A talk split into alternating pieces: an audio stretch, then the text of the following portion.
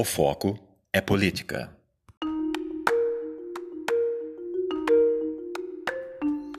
Olá, pessoal. O Foco é Política de hoje trata de um assunto doméstico. E quando eu falo doméstico é porque a gente se sente muito à vontade de falar sobre esse tema. É como se eu e você sentássemos agora numa poltrona e ficássemos confabulando, conversando sobre política. E a política de casa, da cidade de Campinas. Os candidatos a prefeito, afinal de contas, eu tenho recebido muitas mensagens de pessoas me questionando, perguntando qual a minha opinião, se esse ou aquela pessoa pode ser candidato, quem é o candidato do PSTB. Então eu vou expor aqui as informações que eu tenho, das mais variadas conversas com fontes fidedignas, baseado unicamente em fatos e não especulação. Rafa Zimbaldi é o pré-candidato do Partido da República. O Rafa foi vereador vários mandatos na cidade de Campinas foi a pessoa-chave na cassação do prefeito Hélio de Oliveira Santos. O Hélio insiste em querer falar que é candidato. Eu, particularmente, pelas informações que eu tenho, conversando inclusive com advogados é, é, que trabalham na área eleitoral, garantem que Hélio não pode ser candidato. As contas do Hélio foram rejeitadas, acredito eu, no ano 2017 pela Câmara de Vereadores de Campinas. Então ele está inelegível por oito anos. Vai entrar numa questão jurídica. O Hélio vai entrar no jogo para querer atrapalhar. O Hélio usa a, a velha técnica, criar dificuldade para vender facilidade. E na verdade a grande dificuldade que o Dr. Hélio cria é para o próprio PT, que está aos fangalhos lá dentro. A disputa interna no PT, politicamente falando, está maravilhosa, né? eu até brinco, eu falo com algumas lideranças do PT que o Renato Simões, o ex-deputado estadual que entrou em crise uma época, entrou em depressão porque ficou sem emprego, sem cargo, até arrumarem um carguinho para ele lá em Brasília, numa secretaria qualquer para ganhar uma grana. Renato entrou em depressão, emagreceu, fez até bem para ele. Mas o Renato Simões eu costumo falar que é a arma secreta dentro do PT, porque ele atrapalha todo mundo. E nós temos informações que o Renato Simões é muito próximo, junto com o Bittencourt, que foi secretário de transporte do governo Hélio, muito próximo de Vandão. Afinal de contas, quando houve a eleição da presidência do Partido dos Trabalhadores, o governo Jonas deu uma forcinha para ajudarem a prejudicar a eleição de Durval e fazer com que o Orfeu, o atual presidente, ganhasse a eleição. O Orfeu, isso não é segredo para ninguém, a minha opinião a respeito dele, é um presidente marionete que está sendo sempre manipulado tanto por Bittencourt como por Renato Simões, que são hoje os grandes cabeças do partido.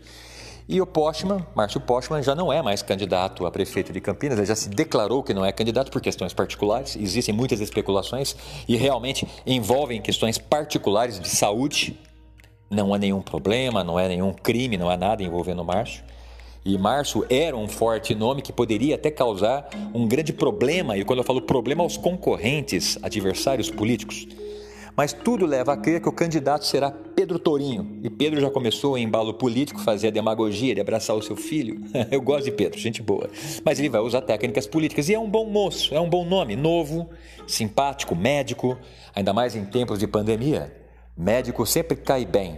E por falar em médico que cai bem, vemos Dário Saad e Pedro Serafim. Pedro Serafim? Pedro? Sim, Pedro Serafim está na disputa. Pedro está filiado pelo PSDB, teve as suas contas agora aprovadas. Sete votos apenas de vereadores ausentes e que votaram contra a votação dele. Inclusive, eu achei muito estranho que o próprio PT não aprovou as contas do Pedro, uma vez que o PT aprovou as contas. É, é, não só o PT, mas outros vereadores aprovaram as contas de Demétrio Vilagra que foi prefeito de Campinas por um momento depois da cassação do Dr. Hélio. Então, era-se de esperar uma troca política. Estamos falando aqui de política, gente. Política é política. Política é o jogo. Se eu faço algo para você combinado, eu quero algo em troca. E os vereadores do PT, pelo jeito, não cumpriram conversas que poderiam ter sido de bastidores. Mas mesmo assim, acredito que nas contas de Pedro Serafim já contava com isso e Pedro estava tranquilo em relação à folgada margem de votação que teria.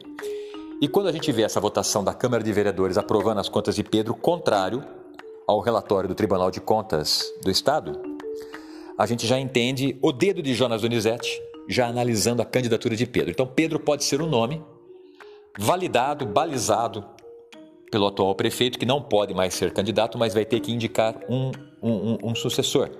E até então, para o partido, o sucessor é Vandão. Mas eu sempre brinco, gosto de Vandão, acho uma grande pessoa, mas quem é Vandão na fila do pão?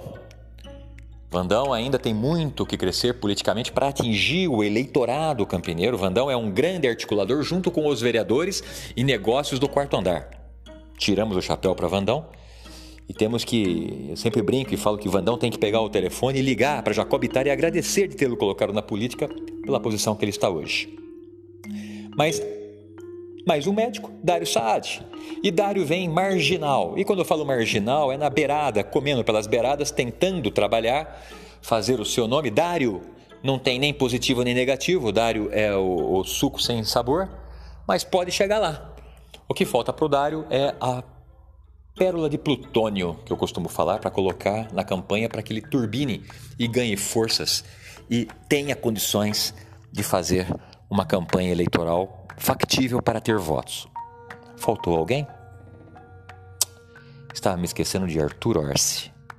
Mas praticamente o Arthur está sendo esquecido, porque tudo leva a crer que o Arthur Orsi está se deixando levar pela manipulação de Tenente Santini, que assumiu recentemente o partido do Maluf, o Partido Progressista, mas as informações que eu tenho é que Santini não pode ser candidato a prefeito nem a vice-prefeito. Alguma coisa interna impede Santini, e só ele sabe, ou mais algumas pessoas sabem e estão com as pedras preparadas para jogar na vidraça dele, caso ele tente ser candidato.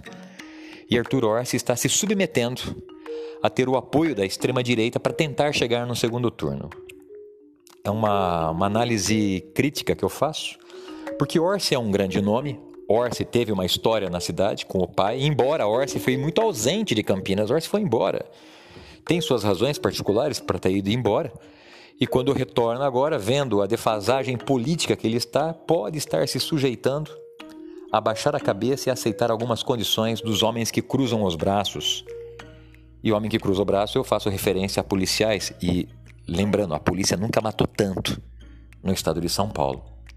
Parece que tem, tem policiais bons, mas tem policial que não gosta de pobre. É esse o cenário. Vamos aguardar para ver os próximos passos da campanha eleitoral na cidade de Campinas. Os outros candidatos têm margens, embora são muito boas pessoas, como o delegado Terezinha. Um abraço, pessoal!